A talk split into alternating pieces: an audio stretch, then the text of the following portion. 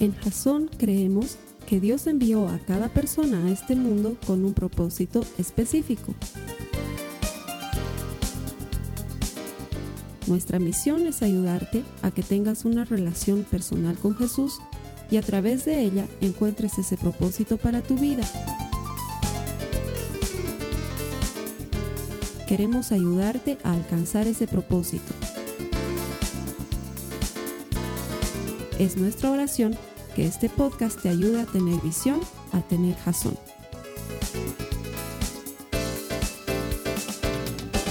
Bienvenidos a Jazón en línea. Gracias a ti que te conectas semanalmente a nuestros servicios. Vemos con mucha satisfacción y con mucha esperanza lo que Dios está haciendo en cientos de vidas, literalmente en toda Latinoamérica y los Estados Unidos, gracias a este pequeño servicio de una pequeña iglesia en La Paz, Bolivia, pero que tiene una visión grande. Nuestro deseo es ayudarte a tener una relación personal con Jesús porque estamos convencidos de que todo el que encuentra a Dios encuentra vida. Estamos seguros que hay vida en su palabra y queremos que te transformes en un auténtico seguidor de Jesucristo.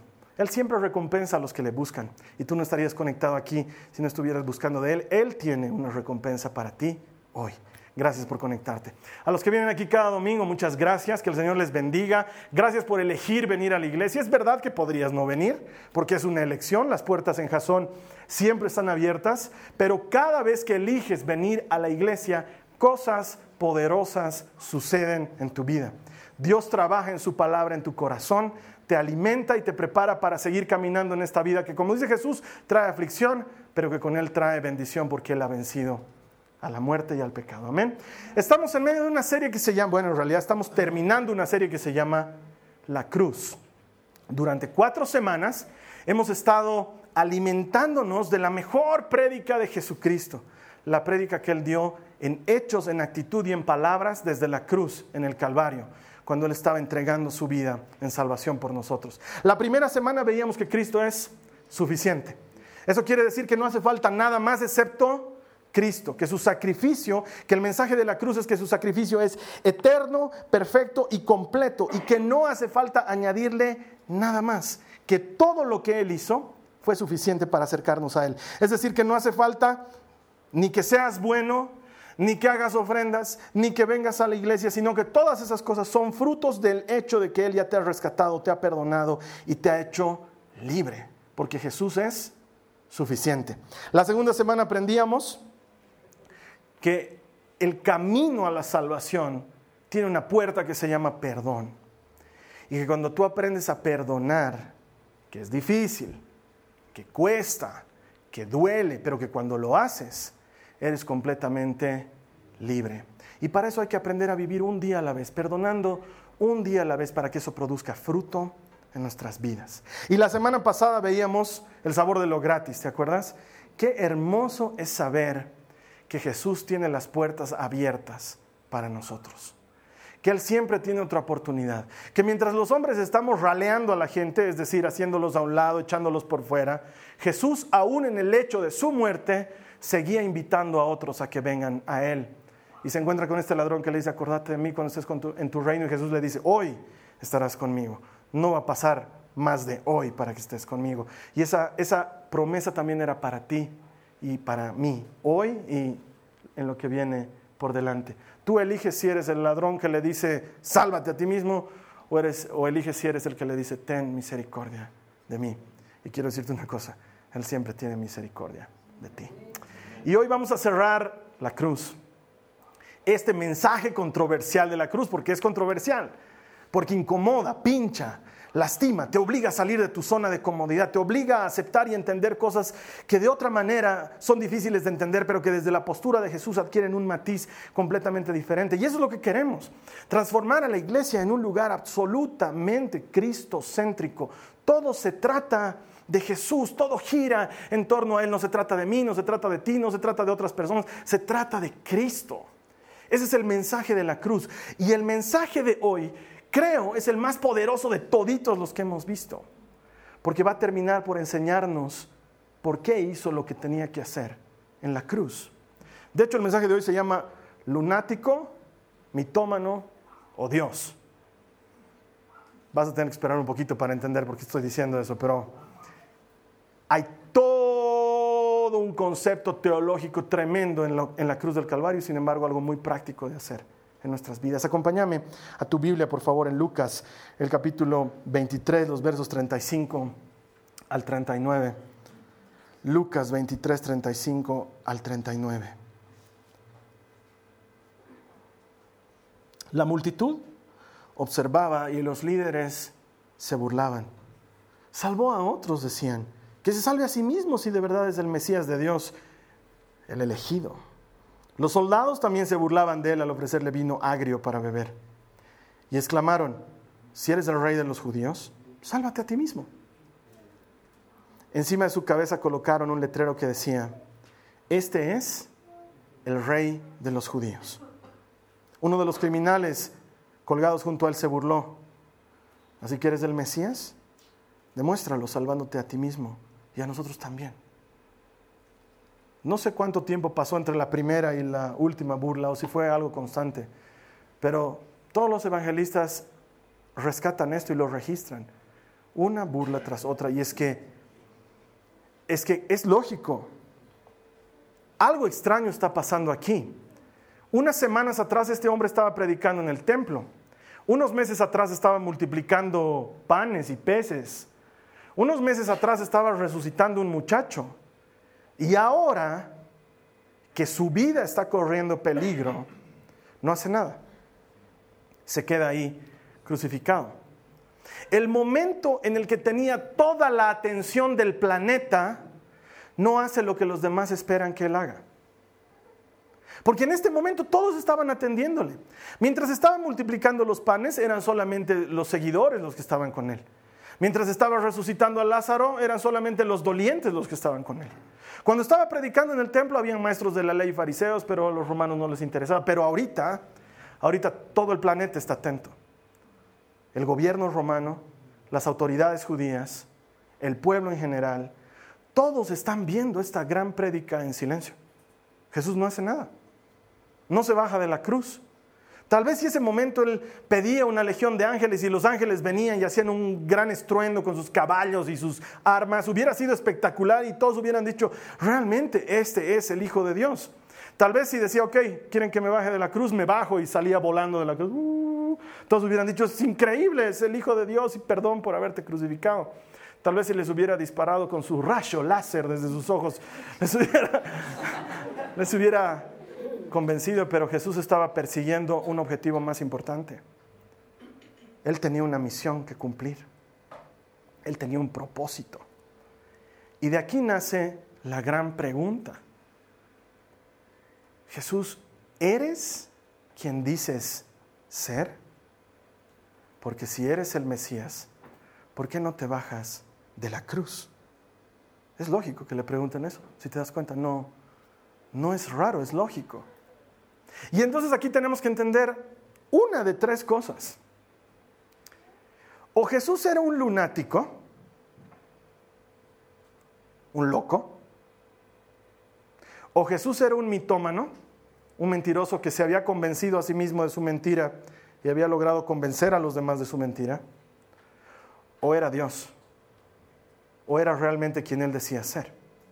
Te voy a pedir que por un momento me acompañes al universo de lo lógico y razonemos juntos tú y yo. Asumamos que es un lunático. Digamos que Jesús estaba loco. Porque muchos locos aparecen por ahí diciendo yo soy Jesús. Aparecen cada tanto. Y si buscas ahorita en internet, hay tres o cuatro que se creen Jesús por ahí en el planeta.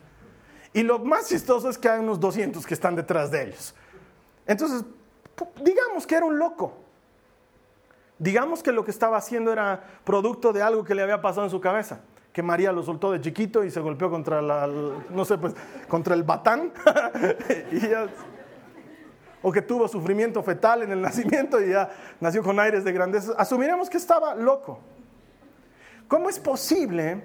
¿Cómo es posible que el más grande mensaje de paz y de transformación en la historia de la humanidad, seguida por cientos de miles de personas a través de la historia, haya venido de un loco. Si tú estudias a Jesús y lo entiendes, su vida y su mensaje no corresponden a un lunático. Corresponden a alguien que tiene noción más allá de la vida y es capaz de transformarte de muerte en vida. No hay manera que un loco hubiera hablado las cosas que Jesús hablaba. No, habría manera de que un loco hubiera hecho las cosas que cientos de testigos afirmaban que Jesús hubiera hecho. No habría forma de que un loco hubiera desbaratado el planeta en antes de él y después de él si solo era un lunático. Primera teoría, no va. Haremos de cuenta entonces que era un mentiroso. Jesús estaba mintiéndoles. Dentro de sí mismo él sabía que no era ni el Mesías, ni el Hijo de Dios, ni nada había tirado una moneda al lago y un pez se la había tragado, entonces va y le dice Pedro, Pedro, anda a pescar y lo que encuentres en un pez sirve para pagar tus impuestos y los míos, pero asegúrate que sea en tal lago y que sea tal pez. un mitómano llega a creerse sus mentiras, pero hay dos cosas que pueden rebatir absolutamente esta teoría. ¿Cómo es posible que un mentiroso en las condiciones en las que estaba Jesús en la cruz, porque ya te lo expliqué, pero quiero que entiendas varias cosas. La crucifixión era el castigo más caro de la época. Los romanos no lo utilizaban con todos. Lo utilizaban solamente con criminales que ellos querían humillar de una manera pública porque era un castigo caro, porque tardaba muchos días. Me demandaba cuatro soldados romanos más un centurión para vigilar. Me demandaba que estén parados ahí durante tres o cuatro días mientras el criminal moría. Me demandaba mucho gasto en lo que se iba a utilizar en las maderas y en los clavos cuando era mucho más fácil matarlo. Y ya. Ese era el, el cargo más alto y el castigo más caro. Y Jesús está ahí. Y si fuera un mentiroso, porque podría haberlo sido, diría, ya basta. Ya perdón, perdón, mentira era. Nunca ha dicho nada de destruir el templo, mentira era. Y Lázaro nunca resucitó, la verdad es que estaba vivo allá adentro. ¿Quién daría su vida por una mentira? Pero más grave aún, ¿quién daría su vida por otro mentiroso? Porque el mitómano puede estar tan convencido de su mentira que se muera mintiendo. Pero ¿y sus discípulos? En algún momento hubieran dicho, ya pues Jesús, no, ¿saben que No es el Mesías, bájenlo de la cruz, muchos están sufriendo, no es el Mesías. Diles la verdad, Jesús, te hemos visto que no has caminado sobre el agua. ¿Por qué los discípulos siguieron llevando adelante esta mentira? ¿Por qué estuvieron dispuestos a dar su vida en coliseos romanos, ante leones, en cruces, ante espadas, ante lanzas, por un mentiroso. Segunda teoría, invalidada. O era Dios. O era quien realmente decía ser. O bajarse de la cruz no era el camino para comprarnos un camino de entrada al reino. O bajarse de la cruz no era lo que el Hijo de Dios tenía que hacer, porque había un propósito detrás de todo eso. O era un lunático, o era un mitómano, o era Dios. Mira lo que dice la Biblia, Juan 19, 28 al 30. Juan 19, 28 al 30 dice, Jesús sabía que su misión ya había terminado. Y para cumplir las escrituras dijo, tengo sed. Había allí una vasija de vino agrio, así que mojaron una esponja en el vino, la pusieron en una rama de hisopo y la acercaron a los labios de Jesús. Después de probar el vino, Jesús dijo, todo ha terminado. Entonces inclinó la cabeza y entregó su espíritu. No solamente que parte del plan era morir en esa cruz, sino que el plan significaba sacrificio. Este pasaje comienza diciéndonos que Jesús tenía clara su misión y sabía que ya había terminado y concluye con el grito victorioso del que cruza la meta. Todo se ha cumplido. Todo lo que me has mandado hacer, Padre, todo lo he hecho. No ha faltado una sola cosa. Todo se ha consumado. Grito de victoria. En tus manos entrego mi espíritu. Ya no necesito estar más aquí. Lo que tenía que hacer, lo que me mandaste hacer, lo hice. Jesús tenía Jasón. Jasón es una palabra hebrea que significa visión, dirección de Dios, propósito de Dios. Jesús tenía dirección de Dios. Jesús tenía propósito de Dios. Jesús tenía visión. Él sabía claramente cuándo comenzaba y cuándo terminaba.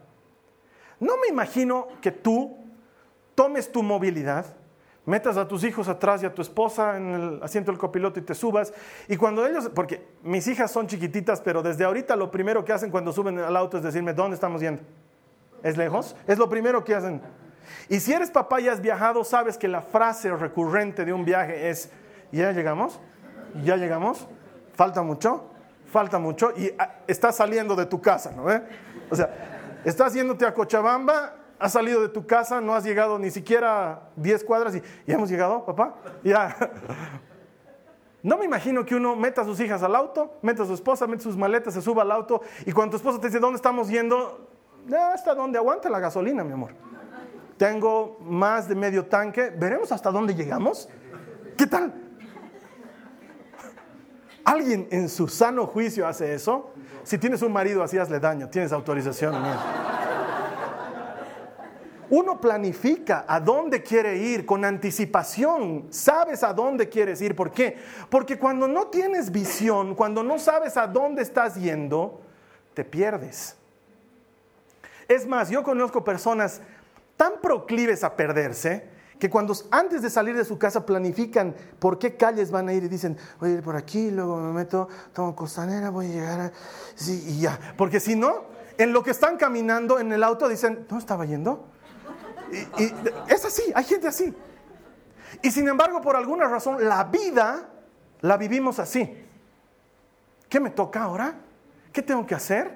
Y pierdes tu trabajo y no estabas listo, entonces vives amargado porque no estaba en el plan perder el trabajo. O nace un hijo que no habías planificado y, hermanos, es que el fulanito no estaba en los planes. ¿Cuántas veces he escuchado eso? Y la gente vive a lo que venga. No me imagino que Jesús se haya levantado una mañana y los discípulos con él y Jesús, hoy qué vamos a hacer? Lo que venga, hijos, lo que venga. Estoy listo, para, soy todo terreno. Si hay que multiplicar, multiplicamos. Si hay que ayunar, ayunamos. Ustedes tranquilos, clarito va a ser. Los enfermos van a estar apareciendo. No, Jesús tenía visión. Cuando el tiempo de su misión había terminado, él ya lo sabía, dice el versículo 28. Él ya la tenía absolutamente clara. Porque sin visión todo en la vida se pierde. Acompáñame en tu Biblia, vamos a leer Proverbios 29, 18. Proverbios 29, 18 dice, cuando no hay visión, el pueblo se desvía. Dichoso aquel que obedece la ley. Si no sabes a dónde estás yendo, te pierdes. Y Jesús tenía súper clara su misión y quiero aclararte la misión de Jesús porque muchos de nosotros no tenemos idea. Aun cuando el hombre no hubiera pecado, Jesús igual hubiera venido al mundo. ¿Sabías eso? Él tenía que venir porque su misión fundamental fue es y será ser Emanuel, Dios con nosotros, acercar al hombre a Dios. Siempre ha sido la misión. En el camino el hombre pecó y arruinó todo. Y sin embargo Jesús dijo, esto no altera el plan, igualito voy, igualito acerco al hombre a nosotros. ¿Por qué? Porque lo voy a poner en relación correcta conmigo. Porque he venido a buscar y a salvar lo que se había perdido, esa es mi misión. Y Jesús la tenía súper clara. Cuando le pedían que se salga de su misión, Jesús no se salía de su misión. Cuando María va y le dice, hijo, ya no tienen vino, y a mí, ¿qué mujer? ¿Esto en qué encaja en la misión? Y luego cuando Jesús ve que la gente opera en fe, ah, esto entra en mi misión porque he venido a qué? A buscar y a salvar lo que se había perdido. He venido a poner en relación correcta a Dios con el hombre. Y como consecuencia de eso, tengo que dar mi vida por ellos. No me bajo de la cruz porque quedándome en ella, estoy probando que soy quien digo ser el camino, la verdad y la vida. Manteniéndome en la cruz, con insultos, con golpes, con vejámenes, estoy probándome a mí mismo, al mundo y a todo el universo que hay espacio en mi mesa para todo aquel que cree. Si me quedo en esta cruz, es para que tú no tengas que subirte a ella. Así de simple. ¿Podía bajarme de la cruz? Claro. ¿Podía causar una revolución? Claro. Pero tú hubieras tenido que subirte a tu propia cruz. Y ese no era el plan. Jesús tenía razón. Él estaba absolutamente claro en a qué había venido este mundo, a buscar y a salvar lo que se había perdido. Y mientras Él estaba en la cruz, tú y yo estábamos siendo librados de lo que nos correspondía. Porque bien lo dijo el ladrón que estaba a su lado, este hombre no ha hecho nada malo, nosotros pagamos por nuestros crímenes, pero este hombre no ha hecho nada malo. Y tú y yo sabemos que nosotros merecíamos el justo castigo por nuestra vida. Y a cambio hemos recibido gracia y perdón y salvación y vida eterna, porque Jesús estaba súper claro. Mi misión es buscar y salvar lo que se había perdido. Y cuando lo había conseguido, entonces dijo, todo se ha cumplido. Padre, en tus manos encomiendo mi espíritu. La mejor prédica de la humanidad estaba ocurriendo en la cruz, con alguien que entendía claramente a qué había venido. Entonces, ¿qué tiene que ver esto conmigo? ¿Qué tiene que ver el hecho de que Jesús la haya tenido súper clara en su misión conmigo? Tiene todo que ver, hermano. ¿Sabes por qué? Porque sin razón, todo se pierde. Si no hay visión en esta vida, todo se pierde. Y Él tiene un propósito para ti. Él tiene un propósito para tu vida. Su sacrificio no fue en vano. No solo fue para darte entrada al reino, pero sobre todo para que cumplas aquello que Dios diseñó para que tú lo cumplieras. Porque en cuanto al propósito, Dios diseña un propósito y luego te crea a ti a medida de ese propósito. Y vienes a este mundo a cumplir lo que Dios ha mandado que tú cumplas.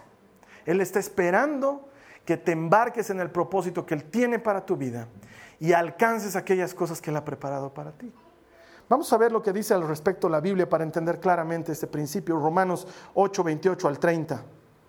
Dice, y sabemos que Dios hace que todas las cosas cooperen para el bien de quienes lo aman. Y son llamados según el propósito que Él tiene para ellos. Pues Dios conoció a los suyos de antemano y los eligió para que llegaran a ser como su hijo, a fin de que su hijo fuera el hijo mayor de entre muchos hermanos. El que estaba cumpliendo su propósito en la cruz era el primero de los que tenían que cumplir su propósito. Y sigue diciendo el verso 30, después de haberlos elegido, Dios los llamó para que se acercaran a Él y una vez que los llamó, los puso en relación correcta con Él. Y luego de ponerlos en relación correcta con Él, les dio su gloria. Tiene todo que ver, porque Jesús está cumpliendo su propósito para que tú puedas cumplir tu propósito. Tienes un propósito. No estás por casualidad en esta vida. No eres un accidente.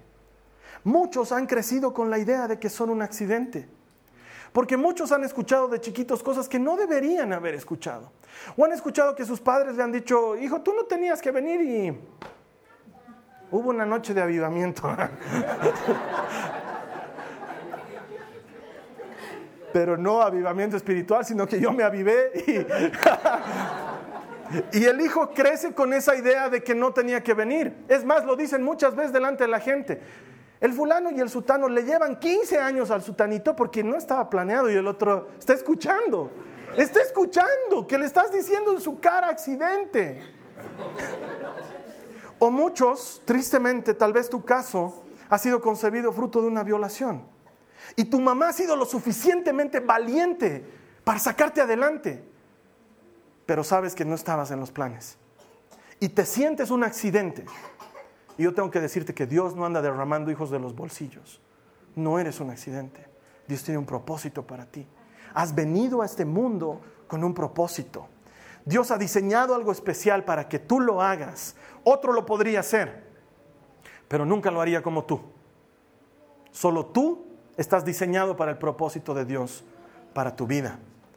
Y si Cristo tenía claro su propósito, es necesario que tú y yo entendamos para qué hemos venido a este mundo. Y su propósito no es oculto, no es secreto, no es un gran misterio, porque Jesús no está jugando a las escondidas con nosotros. Jesús quiere revelarte ese propósito. Él tiene el propósito en sus manos. ¿Sabes qué no tiene? Tu corazón. Pero cuando tú te acercas de corazón a Él, el propósito y el corazón se hacen uno y empiezas a caminar en jazón, en visión para tu vida, sabiendo exactamente lo que Dios quiere para ti, porque cada minuto que perdemos en algo que no es nuestro propósito es un minuto que no vamos a recuperar.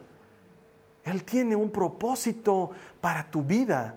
No has venido a ser una estadística más, un número más entre los que nacen y los que mueren, un nombre olvidado en un cementerio, no. Has venido a cumplir un propósito. Algunos tienen que impactar en su familia. Algunos van a ser padre o madre del próximo que va a cambiar esto o el otro. Algunos son ese o esa que va a cambiar esto o el otro. Algunos van a ser amigos de esa persona. Algunos van a traer a ese amigo que va a cambiar el mundo a los pies de Cristo. Todos tenemos un propósito. Todos estamos aquí por algo. Ninguno de nosotros es casualidad. Ninguno de nosotros es un accidente. Dios tiene claramente establecido tu propósito y está esperando que te encuentres con Él para que te lo revele, para que te entregue el propósito que tiene para tu vida y empieces a vivir una vida con propósito. Entonces sabes exactamente por qué haces lo que tienes que hacer, porque estás cumpliendo el llamado de Dios, la visión de Dios para tu vida, como Jesús lo hizo, exactamente como Él lo hizo.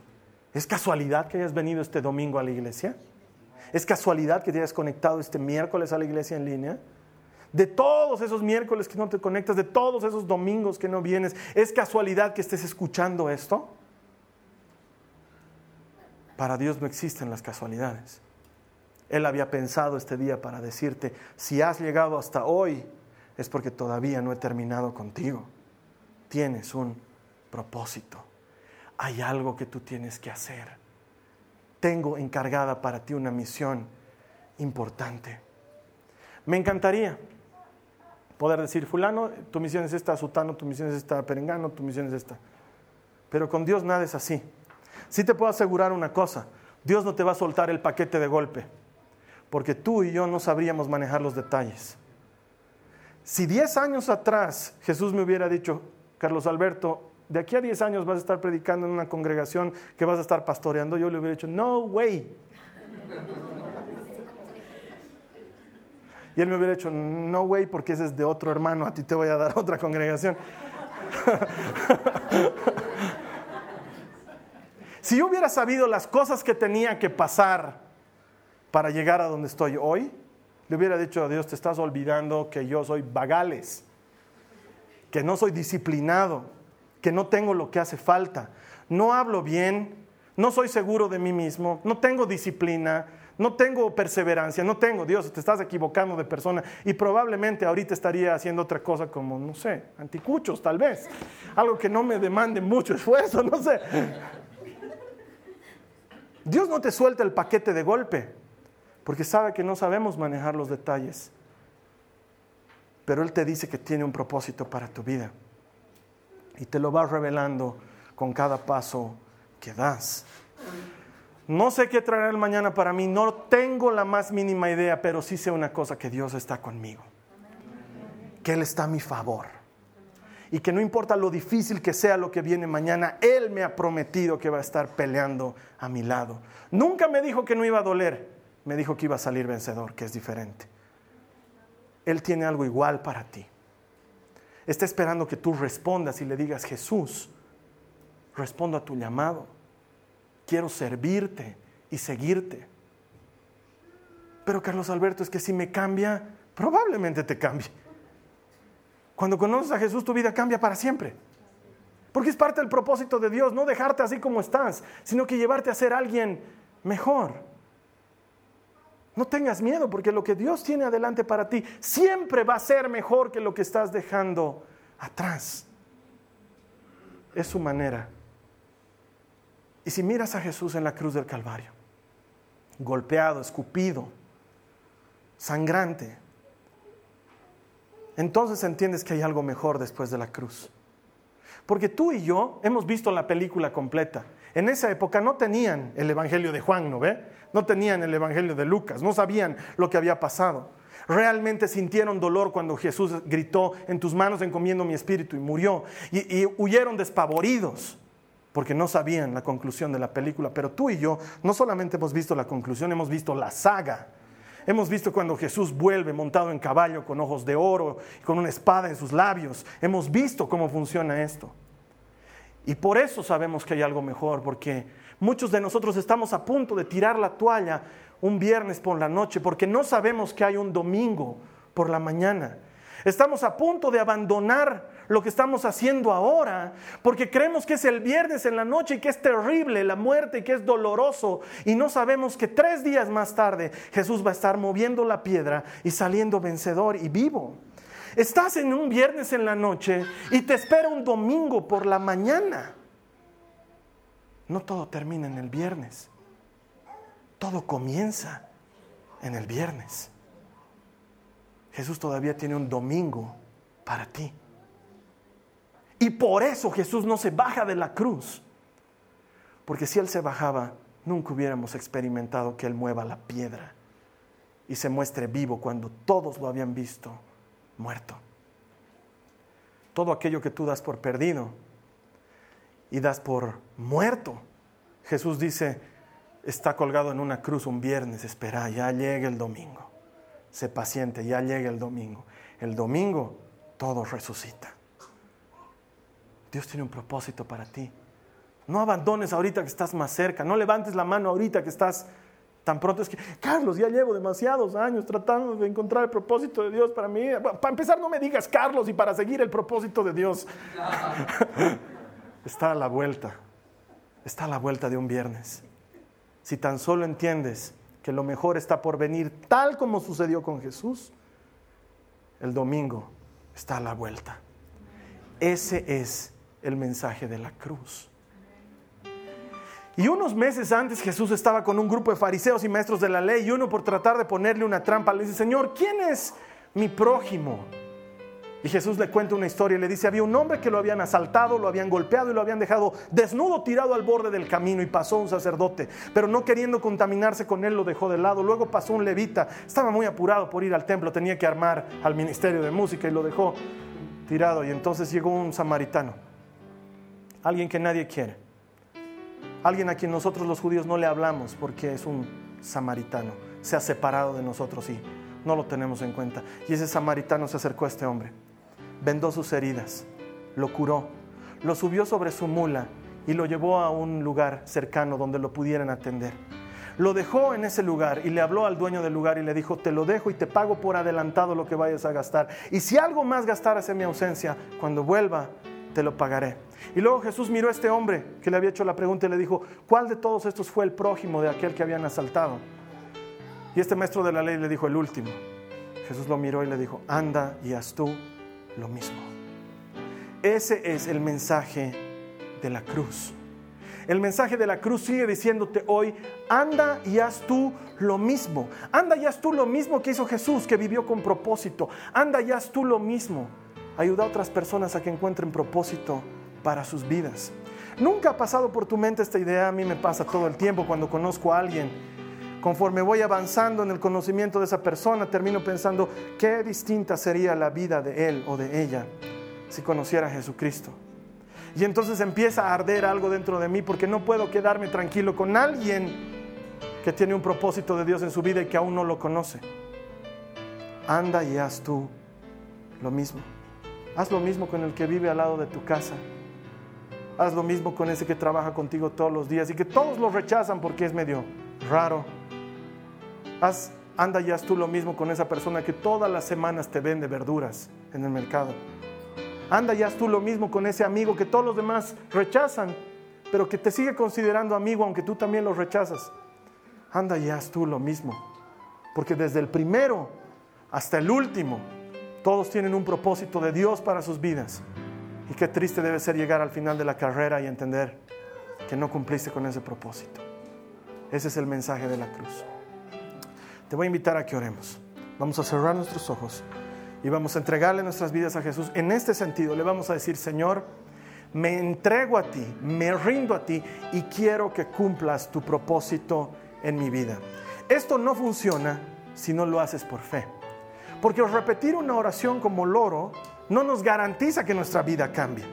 Pero cuando crees lo que estás pronunciando, entonces algo sobrenatural ocurre porque algo muy interno tuyo se pone de acuerdo con algo muy externo tuyo y Dios opera en los que viven por fe. Si tú crees lo que acabo de decirte, te voy a pedir que por favor cierres tus ojos y ores en voz alta repitiendo después de mí. Dile a Jesús, Señor Jesús, te doy gracias porque de entre tantos millones me has elegido, me has llamado y tienes un propósito para mí. Señor Jesús, quiero cumplir ese propósito. Quiero vivir con visión. Quiero tener jazón en mi vida y dar cada paso con propósito, alcanzar aquello que has preparado para mí. Señor Jesús, te pido que el mensaje de la cruz haga carne en mí y sea yo el buen samaritano que lleve tu mensaje, tu perdón, tu esperanza y tu propósito a otros que lo necesitan.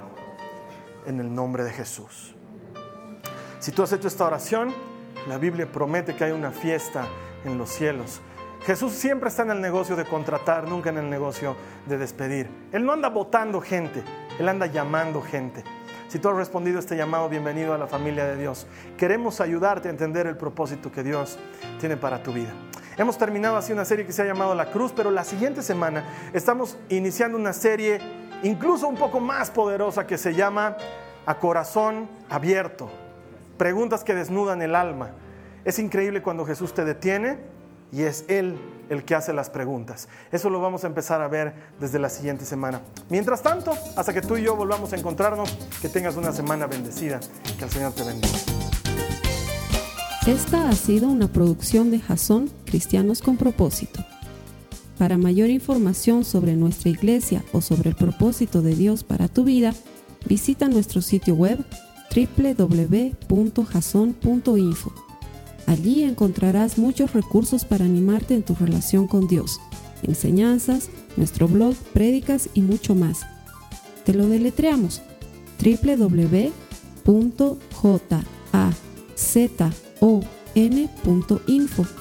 También puedes visitarnos en nuestro sitio en Facebook www.facebook.com barra Que Dios te bendiga abundantemente. Muchas gracias.